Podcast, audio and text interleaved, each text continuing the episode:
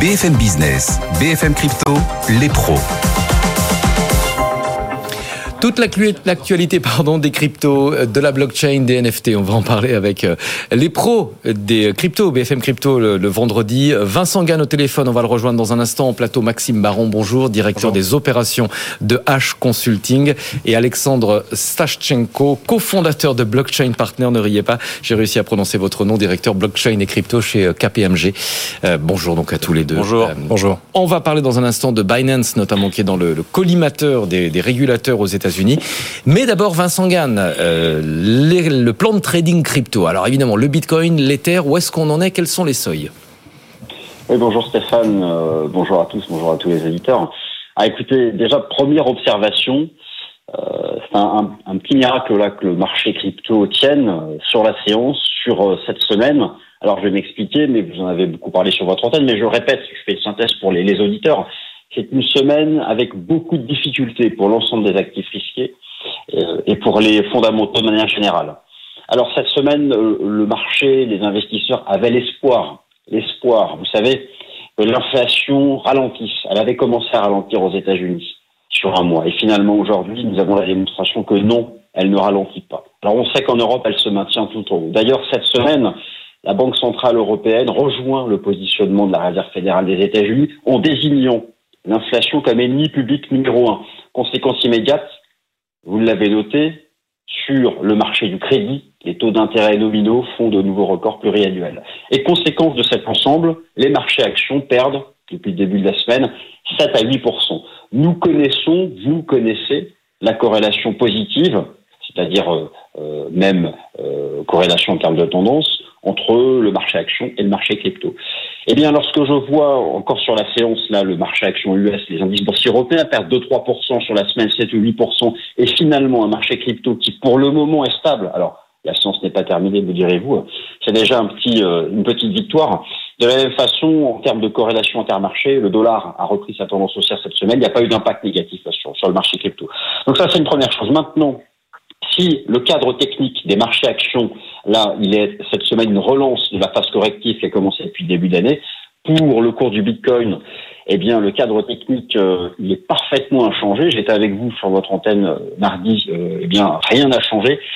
Ça reste une phase de transition latérale qui dure depuis le 12 mai dernier. Le 12 mai dernier, c'était une session, l'ultime session de liquidation de, de positions longues qui avait, qui s'était développée entre le 9 et le 12 mai.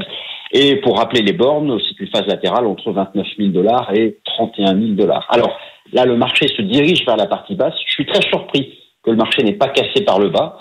Pour quelle raison? Euh, Ça fait partie des mystères des marchés financiers. Certains mettent en avant le fait que peut-être euh, les produits dérivés crypto seraient utilisés pour justement hedger un peu cette inflation qui reste hors de contrôle. Bon, euh, moi je suis assez sceptique lorsque je regarde les données de volume et de participation pour confirmer ces scénarios.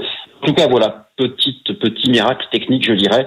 Euh, au moment où je vous parle, le cours du Bitcoin reste neutre et c'est la même, euh, le même cas de figure technique pour le cours de l'Ether, d'Ethereum dollar, ici entre autres, alors que le marché action, lui, a repris sa phase corrective. Merci beaucoup, Vincent, pour euh, ce tour d'horizon, analyse technique euh, des marchés. En plateau maintenant, on va parler de l'actualité avec euh, Maxime Baron, H Consulting et Alexandre Stashchenko, blockchain partner et directeur blockchain et crypto chez KPMG. D'abord, je vous le disais tout à l'heure en titre, Binance, le plus grand, la plus grande plateforme d'échange mondial qui vient d'obtenir le statut de PSAN en France, se retrouve à nouveau dans le viseur des régulateurs, mais cette fois-ci aux États-Unis. Maxime, on va essayer de comprendre, d'expliquer. D'abord, un un mot de contexte. Qu'est-ce que le jeton euh, Binance, BNB, et à quoi il sert et comment il a été créé? Alors, le, jeton BNB a véritablement deux catégories d'utilité aujourd'hui, on va dire. La première, c'est dans l'écosystème de ce qu'est Binance. Donc, Binance, c'est pas juste un échangeur de crypto-monnaies. On rappelle que c'est 100 millions d'utilisateurs, mais c'est euh, un échangeur de crypto-monnaies. Vous avez un Binance Launch Pool, vous avez un Binance Pay. Et en fait, le BNB va avoir un rôle central dans l'utilisation de toutes ces choses-là, de tous euh, les différents services que Binance.com met en place. Ça, c'est la première grosse utilité du BNB qui vous permet de participer à toutes les facettes euh, de l'écosystème de Binance. Mais par contre, là où il a un rôle central aussi, c'est sur le côté décentralisé, sur la BNB Chain, anciennement appelée Binance Smart Chain, euh, où en fait euh, le BNB a exactement le même rôle que l'Ether sur Ethereum. Alors bon, l'Ether sur Ethereum est encore en proof of stake ou en pardon, est encore en, preuve de travail et va passer en preuve d'enjeu. On en parlera tout à l'heure. Euh, et le BNB aujourd'hui sur la, BNB Chain a le même rôle, c'est-à-dire que quand vous voulez interagir avec la BNB Chain, quand vous voulez faire des transactions, il faut pouvoir payer des gas fees, donc des frais de transaction en BNB.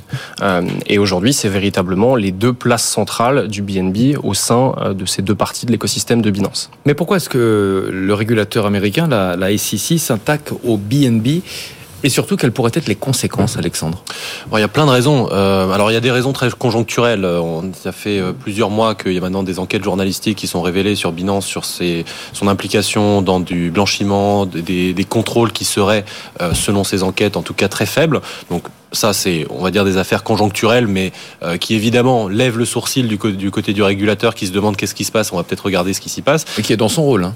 Qui est bien sûr dans son rôle, évidemment. Euh, et la SEC aux États-Unis est réputée être plutôt euh, sévère sur ce genre de choses, parce que ça fait plusieurs années que justement elle s'intéresse à l'écosystème crypto et elle justement elle cherche à dissocier qu'est-ce qui relève de la entre guillemets vraie crypto, c'est-à-dire décentralisé, personne n'a le contrôle, pas de fondation, etc. Et ce qui relève en fait d'une sorte de vente de jetons au public déguisé qui ne dirait pas son nom. Et elle avait déjà fait cette même opération pour euh, le, le Ripple d'XRP il y a quelques temps, en supputant que en réalité, c'est pas parce que c'est une crypto qu'ils ont le droit de, de, outrepasser la réglementation et de faire une vente au public de jetons euh, qui en fait ont un lien euh, d'intérêt avec une entreprise et donc qui devraient être soumis à la réglementation américaine. Donc la SEC passe son temps à éplucher des, justement des cryptos pour vérifier que, on appelle ça aux États-Unis le fameux Howey test, c'est-à-dire est-ce qu'il y a un lien capitalistique, est-ce que vous pouvez en attendre du rendement de ce jeton, est-ce que ça vous donne des droits de vote euh, quelconques dans une entreprise? Et si la réponse est oui à une de ces questions, alors si vous vendez aux États-Unis, que vous vendez à des citoyens américains et que vous n'avez pas fait de prospectus, alors vous êtes hors la loi. Donc là, ce que cherche à investiguer la SEC, c'est est-ce que ce BNB, euh, dont on a mentionné les usages, les usages à l'instant, il a aussi un usage historique qu'on va peut-être aussi mettre sur devant la table, c'est que Binance s'est financé. Euh, grâce au BNB. Elle a fait une vente, donc une ICO, une vente publique de jetons euh, mondiale, où il disait voilà, on vend du BNB pour se financer. Donc ce que dit la SEC, c'est ça sent pas très bon. Euh, vous avez levé de l'argent en faisant appel à l'épargne publique sans faire de prospectus. Des citoyens américains ont été impliqués. C'est pas normal. On va mettre notre nez Vous n'avez pas le droit de faire ça. Donc le, maintenant la question c'est c'est quoi le lien entre le BNB et Binance? Et pour terminer, ce qui est très intéressant, c'est que la SEC, du coup, ça fait déjà plusieurs années qu'ils font ça. Ils avaient déjà fait cette diligence pour l'Ether, pour le Bitcoin, etc., pour les jetons majeurs. Euh, et ce qui est très drôle, c'est qu'il y a déjà plusieurs années, la, SEC avait rendu euh, une forme d'avis en disant que le Bitcoin était la seule crypto-monnaie qui était suffisamment décentralisée pour qu'on ne puisse pas identifier de bénéficiaires. Et donc était exclu euh, de tout ce qui concernait ces mêmes, euh, ces mêmes diligences. Donc c'était très intéressant. L'Ether, à ce moment-là, était un peu sur le fil du rasoir, où il disait, bon, pour l'instant, c'est suffisamment décentralisé, mais cette notion de décentralisation, qui n'existait pas avant dans l'esprit de la SEC, a été introduite pour la première fois. Et donc là, c'est toute la question, c'est est-ce que c'est suffisamment décentralisé? Mais on va voir les, les, validateurs, les 21, le proof of stake, etc. Mais quand vous dites la, la SEC, la Security and Exchange Commission, oui. euh, qui euh, se penche sur les cryptos, c'est pas la première fois, et elle est dans son rôle, ça veut dire quoi? Qu'il faut pas surinterpréter euh, le fait qu'elle qu'elle s'intéresse à, Binance Non, je pense que euh, c'est parce qu'il faut savoir faire une typologie de crypto euh, et savoir analyser. Toutes les cryptos ne se valent pas. Euh, ce qui est malheureusement pour l'instant l'approche retenue en Europe. On essaye de dire les cryptos et après on met une régulation pour toutes les cryptos. Non, le Bitcoin, on ne connaît même pas le fondateur. Il y a, un réseau qui est très fort. C'est la première crypto de très loin. C'est la monnaie de plusieurs États dans le monde, etc. C'est pas la même chose que le NFT dans le jeu vidéo du coin. Donc y on peut pas mettre la même régulation partout. Ce que la SEC cherche à faire, c'est de dire justement, si jamais vous faites appel à l'épargne publique américaine, il n'y a pas de raison que parce que vous avez un nouveau support technologique, vous ne soyez pas soumis aux mêmes règles. Donc ils sont dans leur rôle, ils analysent les jetons et ils disent voilà, s'il y a un bénéficiaire, s'il y a des droits de vote, s'il y a des, euh, des, avantages économiques attendus, etc., etc., bah en fait, il n'y a pas de raison que vous ne soyez pas soumis. D'ailleurs, la plupart des ICO se protègent, avec beaucoup de guillemets, euh, vous ne trouverez pas un seul euh, white paper d'ICO euh, suffisamment sérieux qui ne dise pas en préambule euh, trois paragraphes pour dire si vous êtes citoyen américain, vous n'avez pas le droit de toucher. Parce qu'il se protège justement de cette SEC qui peut mettre son nez partout.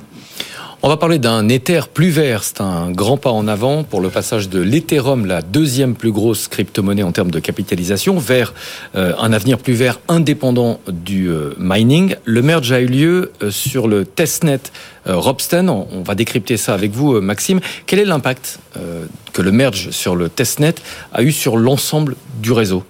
Alors pour comprendre ça, il faut déjà définir ce qu'est un merge. Un merge, ça va être une fusion en fait. Donc là, c'est le fait que l'algorithme, pour être très simple, il y a un passage d'un algorithme euh, de consensus de preuve de travail, donc le proof of work comme on le connaît, à un algorithme de consensus de proof of stake, donc de preuve d'enjeu.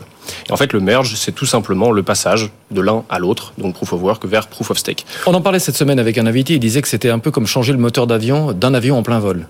Ouais, c'est un peu ça, mais sauf que vous passez d'un moteur thermique à un moteur électrique en plus. Donc c'est pas forcément évident. Et en fait, là où c'est intéressant, euh, le fait que Robsten ait pu passer sur ETH 2.0 avant ce qu'on appelle le mainnet, euh, il faut définir du coup ce qu'est un testnet, comprendre ce qu'est Robsten, comprendre ce qu'est Ringkubit qui est un autre testnet. Quand vous êtes développeur aujourd'hui, quand il faut euh, déployer un smart contract ou déployer une application sur Ethereum, il faut payer des frais de transaction à chaque fois que vous déployez quelque chose. Euh, donc c'est pour ça que les testnets ont été créés. Ce sont des environnements de test où les développeurs peuvent déployer des fonctions euh, et tout simplement s'entraîner sur la chaîne sans avoir à payer des frais de transaction comme ils pourraient le faire sur la chaîne principale. Et le fait que euh, Robsten ait accepté le merge, entre guillemets, que le merge ait été euh, euh, successful sur Robsten, montre que, ou en tout cas on pourrait spéculer sur le fait que le merge sur la main chain va bien se passer, ou sur le test, sur le mainnet, pardon, va bien se passer, puisque un environnement de test et un environnement de mainnet fonctionnent exactement de la même manière. La seule différence, c'est les frais de gaz. Et encore une fois, là je vulgarise, mais de manière générale, ça nous permet de spéculer sur le fait que le passage sur le mainnet va bien se passer, en tout cas pour, en tout cas, enfin, de ce qu'on a vu jusqu'à aujourd'hui. Donc, étape cruciale, on l'a bien compris. Euh, quelles sont les prochaines étapes, Alexandre? Alors moi je moi je l'aurais vu, enfin je l'aurais analysé de la même façon, mais je l'aurais dit autrement, c'est-à-dire que le, le, merge sur un testnet c'est une condition nécessaire mais pas suffisante. C'est-à-dire que si le merge sur le testnet s'était mal passé, alors là, on avait tout de suite la conclusion que ça ne marcherait pas sur le mainnet. Mm. Le fait que ça se passe bien, c'est nécessaire, mais c'est pas suffisant. Il nous manque encore plein de choses pour avoir la certitude que sur le mainnet, ça va bien se passer. Notamment parce que les enjeux financiers sont largement supérieurs, évidemment, sur le mainnet, que les validateurs ne sont pas du tout incités de la même façon, etc., etc. Donc, toutes les dynamiques économiques, même sociales et de gouvernance qu'implique un passage au proof of stake, en fait, ne sont pas vraiment testées sur le, sur le, sur le, le testnet, puisque par définition, tout est gratuit. Donc, en fait, il n'y a pas de théorie des jeux, il n'y a pas d'implication financière. Donc, tout ça, il reste encore à avancer pour voir ce qui va se passer. Bah, les prochaines étapes, elles sont assez simples. En fait, on va essayer les autres testnets, tout, tout simplement, pour voir est-ce que ça se passe bien à chaque fois. Euh, le déblocage des Ethers va pas forcément se réaliser tout de suite. C'est plutôt une autre mise à jour qui viendra euh, l'an prochain, puisque comme on le sait, le passage à ETH 2.0 veut dire que comme il y a justement un proof of stake, bah en fait, on va passer d'une méthode de calcul avec des avec des machines qui calculent toute la journée à une un mode de consensus où ce sont des Ethers qui sont bloqués euh, et donc qui sont un stake, un enjeu. On risque de perdre ces Ethers si jamais on se comporte mal sur le réseau. ces Ethers seront plutôt débloqués l'an prochain, mais clairement, ça va ouvrir la porte notamment à tout ce qui est alors ça c'est mon avis personnel, mais je pense qu'il y a un enjeu pour les entreprises euh, parce que c'est beaucoup plus facile pour une entreprise d'aller diversifier sa trésorerie, de, la faire fructifier en faisant du staking à court terme, en gagnant 3-4% euh, sur euh, deux mois, plutôt que de se dire je vais investir dans des machines de minage et me lancer dans un business que je ne comprends pas. Donc il y a potentiellement une idée pour les entreprises qui serait d'aller chercher du rendement sur du staking, qui est une nouvelle mode de diversification de trésorerie. et je pense que par contre techniquement les prochaines étapes c'est on teste les testnets euh, précisément un par un puis le mainnet. On espère tous que ça va bien se passer. Euh, et puis, si ça se passe mal, c'est euh, assez important quand même comme nouvelle pour le reste de l'écosystème. À quelle échéance? On parle de quel calendrier? Alors, je de mon histoire personnelle, je suis incapable de me prononcer. Moi, je, suis rentré dans les cryptos en 2015. Euh, je crois que dès 2016, on me disait qu'à la fin de l'année, il y aurait 2.0. Donc, je ne vais pas euh, prendre de pari. Euh, si tout se passe bien, c'est censé être cette année pour le merge et c'est censé être en premier semestre l'an prochain pour le déblocage des Ethers. Mais je rajoute le disclaimer, si tout se passe bien, si tout se passe bien, si tout se passe bien. On verra.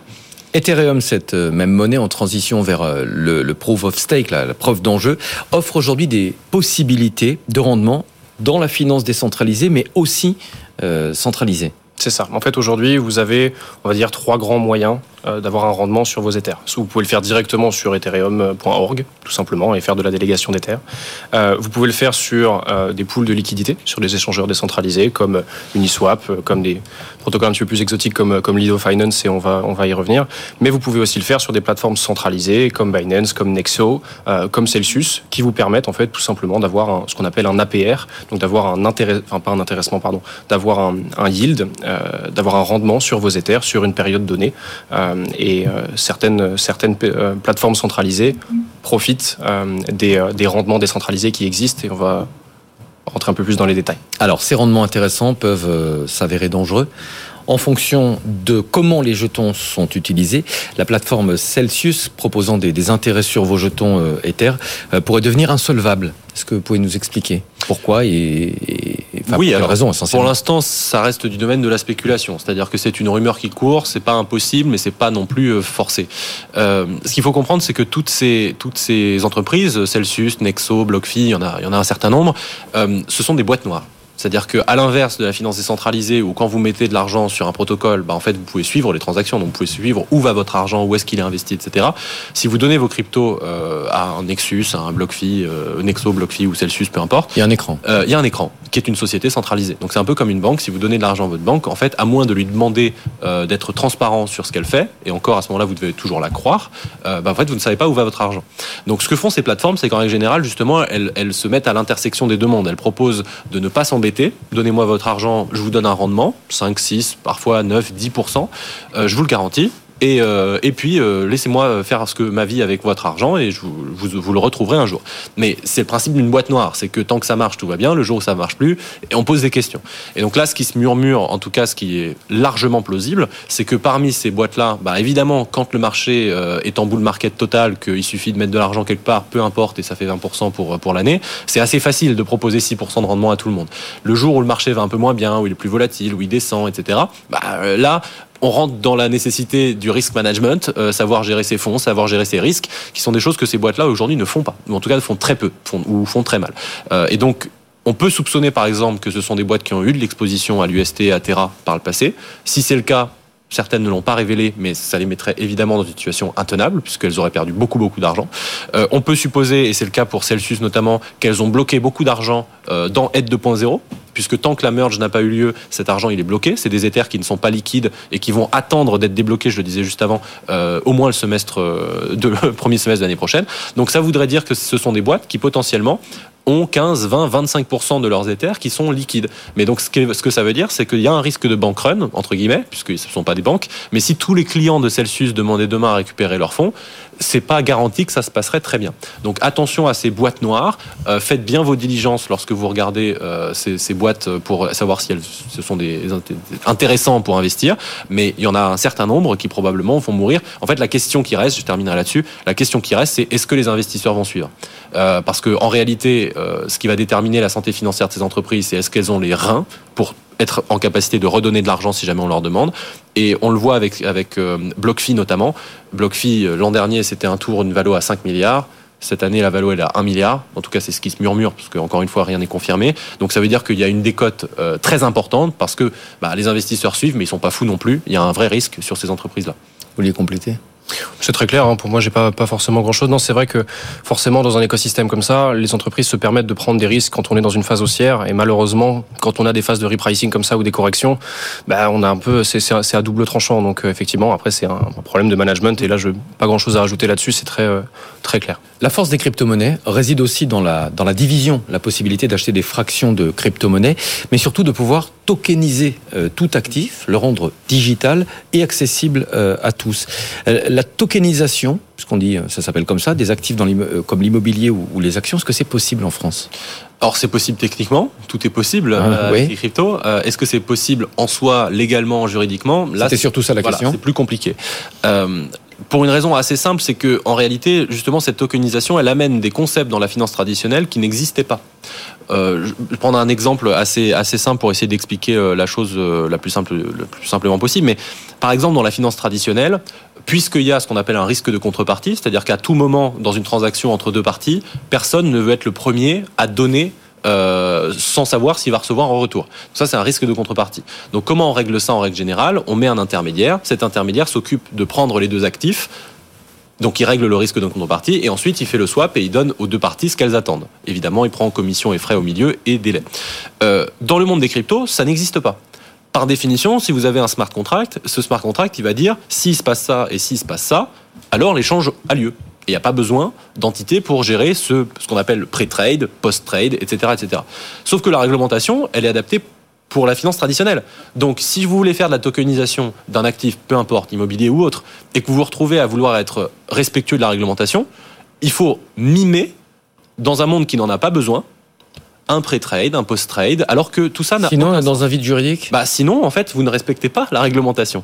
Donc c'est un exemple parmi d'autres. Pour rentrer, là, je rentre dans un exemple très technique, mais c'est ce qui fait que nous, on avait accompagné pas mal de projets de gens qui voulaient faire de la tokenisation immobilière, parce que sur le papier, c'est hyper intéressant. Divisibilité, fongibilité, transférabilité, partout dans le monde, chacun peut le posséder. Normalement, quand on comprend les enjeux de la tokenisation, on comprend qu'à moyen long terme, c'est un marché je vois pas un seul actif qui sera pas tokenisé. Le problème, c'est qu'aujourd'hui, le cadre ne va pas, et donc en fait, on, se retrouve à devoir faire cohabiter deux mondes. Euh, parce que la réglementation euh, ne permet pas de bénéficier. Il y en a un qui mangera l'autre un jour? Pardon? Il y en a un qui mangera l'autre un jour? Je, pense oui, parce que c'est ce que je disais. Je ne vois, je, euh, j'allais dire physiquement, mais je ne vois pas une seule raison d'ici, disons, 10 ans, si je prends pas trop de risques, de ne pas tokeniser un actif tous les actifs, euh, passer d'un actif non tokenisé à un actif tokenisé, il n'y a que des avantages. Donc que ce soit dans la gestion de la tenue de registre, euh, registre des actionnaires pour des actions, divisibilité, fongibilité, transférabilité, portabilité, tout est mieux. Donc il n'y a pas de raison de ne pas le faire, sauf bah, que la réglementation n'est pas adaptée. Hmm. Euh, Maxime, basculer tous les investissements sur les blockchains, sur euh, les crypto-monnaies pourrait poser, euh, j'imagine, un certain nombre de, problématiques et hmm. assez nombreuses en plus. Oui, alors c'est vrai que le, côté légal est le premier, le premier pilier qui est un petit peu négatif. Alors je vais être très négatif dans mon propos parce qu'on donne, on donne souvent beaucoup d'avantages à la tokenisation. C'est vrai qu'il y en a énormément. Je, viens d'un milieu où on tokenisait des, métaux précieux, donc c'est quelque chose qu'on a vu comme absolument révolutionnaire dans cette industrie-là. mais pour autant, il y a des aspects négatifs qui sont assez évidents. le premier, c'est d'un point de vue de l'expérience utilisateur. Ça va dépendre de l'entreprise qui va tokeniser, forcément. Mais l'expérience utilisateur, quand vous avez besoin d'interagir avec une blockchain, c'est pas forcément le plus facile euh, à mettre en place. Ça, c'est la première chose. La deuxième chose, ça va être par rapport à la transparence et par rapport aux audits. Quand vous tokenisez quelque chose, ça veut dire que vous avez un sous-jacent. Donc, si vous tokenisez l'immobilier, il vous faut un sous-jacent, il vous faut un bien immobilier. Si vous tokenisez les métaux précieux, il vous faut au moins un audit qui va vous dire, OK, on a euh, tant d'or, d'argent, de, de, je sais pas, de palladium ou de bronze dans des coffres. Ce ce, souci de, devoir faire des audits en permanence, euh, c'est le cas déjà dans certaines industries. Ça ne l'est pas dans d'autres. Et aujourd'hui, c'est un nouveau challenge euh, que les entreprises, enfin, auquel les entreprises doivent faire face, euh, parce que voilà, on a besoin de cette transparence puisqu'on n'a pas le bien en face de soi, on n'a qu'une représentation digitale. La troisième chose, c'est les frais. Aujourd'hui, la plateforme la plus évidente pour faire de la tokenisation et des smart contracts, enfin, tokeniser des assets, enfin, tokeniser des biens, pardon, en passant par des smart contracts, c'est Ethereum c'est pas évident, euh, sauf à partir du moment où on sera sur, Ethereum 2.0, de construire un business model où chaque transaction va vous coûter, dans des, scénarios positifs entre 10 euh, et 30 dollars de frais pouvant monter jusqu'à des centaines. Euh, ça, vous, ruine un business model. C'est très difficile à, tenir. Et ensuite, c'est un autre, le quatrième challenge, c'est euh, la confidentialité. Aujourd'hui, certaines, certaines classes d'assets ne peuvent pas se permettre d'être tokenisées sur des blockchains publiques. Donc, il y a un choix aussi à faire de la part des entreprises de passer d'une blockchain publique euh, ou vers une, blockchain privée. Il y a des initiatives comme Hyperledger qui permettent de répondre à ces choses-là. Euh, mais c'est véritablement des challenges. Euh, et pour les entreprises aujourd'hui, même si, c'est un sujet qui débloque beaucoup de choses, c'est quand même une industrie naissante. Il y a encore pas mal de choses à faire avant que ce soit viable pour toutes les industries. Alexandre, est-ce que vous voulez compléter Oui, bien sûr. Moi, le, problème majeur que je vois, c'est effectivement, il était mentionné, c'est le sous-jacent. Euh, et c'est la distinction majeure qu'on peut faire pour euh, reboucler en plus à ce qu'on disait avec la SEC tout à l'heure. La différence entre un Bitcoin et un token euh, XYZ, c'est que justement, le Bitcoin tire sa valeur de lui-même. Sa valeur est endogène. Il n'a de valeur que parce qu'il est rare et que c'est le premier, qu'il est adopté et qu'il y a un réseau et qu'il est sécurisé, etc. Mais donc, Bitcoin n'a pas besoin de sous-jacent pour avoir de la valeur alors qu'un jeton représentant quelque chose, par définition, il représente une chose, et donc cette chose, c'est elle qui a de la valeur.